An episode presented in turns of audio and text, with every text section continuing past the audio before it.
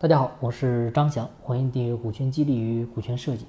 今天呢，我们来聊聊关于股权激励一些常见的误区啊。因为很多企业呢，为了吸引和留住人才啊，越来越多的开始实施股权激励。你看，有的企业做的是风生水起，员工呢参与度很高，但是呢，有的企业呢，它做了没有效果啊，陷入很多误区当中。所以今天我们就来聊聊这个话题。有的企业呢，错把股权激励当做股权奖励，他认为呢分股份，哎，就是额外分钱的一种方式。但是奖励和激励啊，大家要明白，它是有本质区别的。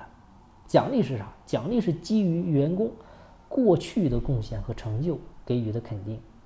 你比如奖金的发放，它面向的是过去的劳动成果；而激励呢，面向的是未来，是用未来的钱激励现在的团队。只有未来做到了才有，否则没有。第二点呢，就是很多老板觉得实施股权激励啊，就是给员工分钱，但是分钱啊，它只是形式。分钱意味着什么？意味着利益共享，但背后更重要的是股东之间你要分担责任和风险。股权激励实施的一个重要原则就是责权利统一，所以在分股份的时候，同时也要学会放权。啊，相应的你也会分担责任和风险。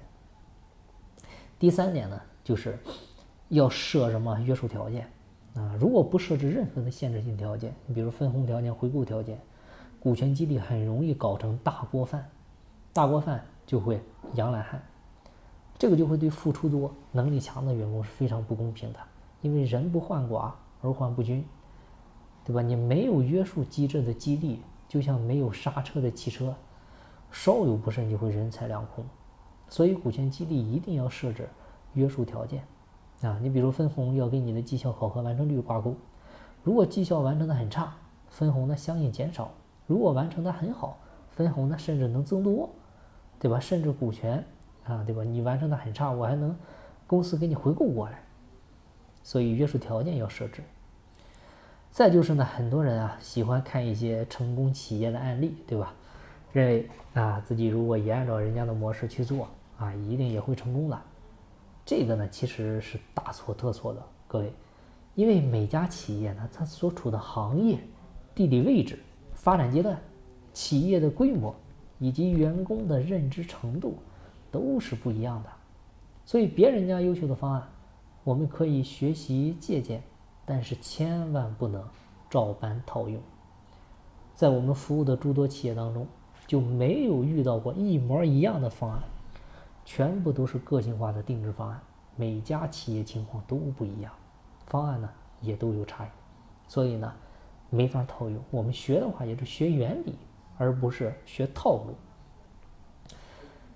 还有呢，就是很多老板担心实施了股权激励呢，会导致自己的股权哎越分越少。你看这个比例越来越低。其实呢，这个还是存量思维啊。我们做股权激励呢，老板一定一定要有增量思维啊。实施股权激励的前提，一定是员工创造增量以后，从增量里面拿出一部分分给员工，而不是分你老板现有的存量。所以实施股权激励一定要看。绝对值啊，你不要紧盯着你的相对值，永远要关注企业的盘子有多大，而不是自己的比例有多少。当你有了增量思维和意识之后，你会发现股权呢，它是分不完的，甚至在某种意义上来讲，它反而是越分越多的。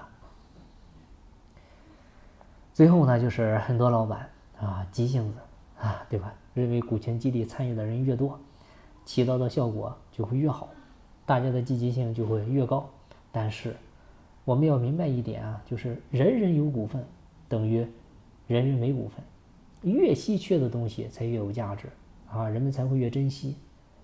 所以，股权激励本质上它还是属于长期激励，它是区别于工资奖金的短期激励，应当讲究小步快跑这个原则，循序渐进的去实施。只有这样呢，你才能够走得越稳，对吧？走得越稳，才会越长久啊。但我们一定要明确啊，股权激励方案的修改成本和代价是非常巨大的。所以实施股权激励的时候呢，一定要尽量的避免你陷入上面我们讲的这些误区当中。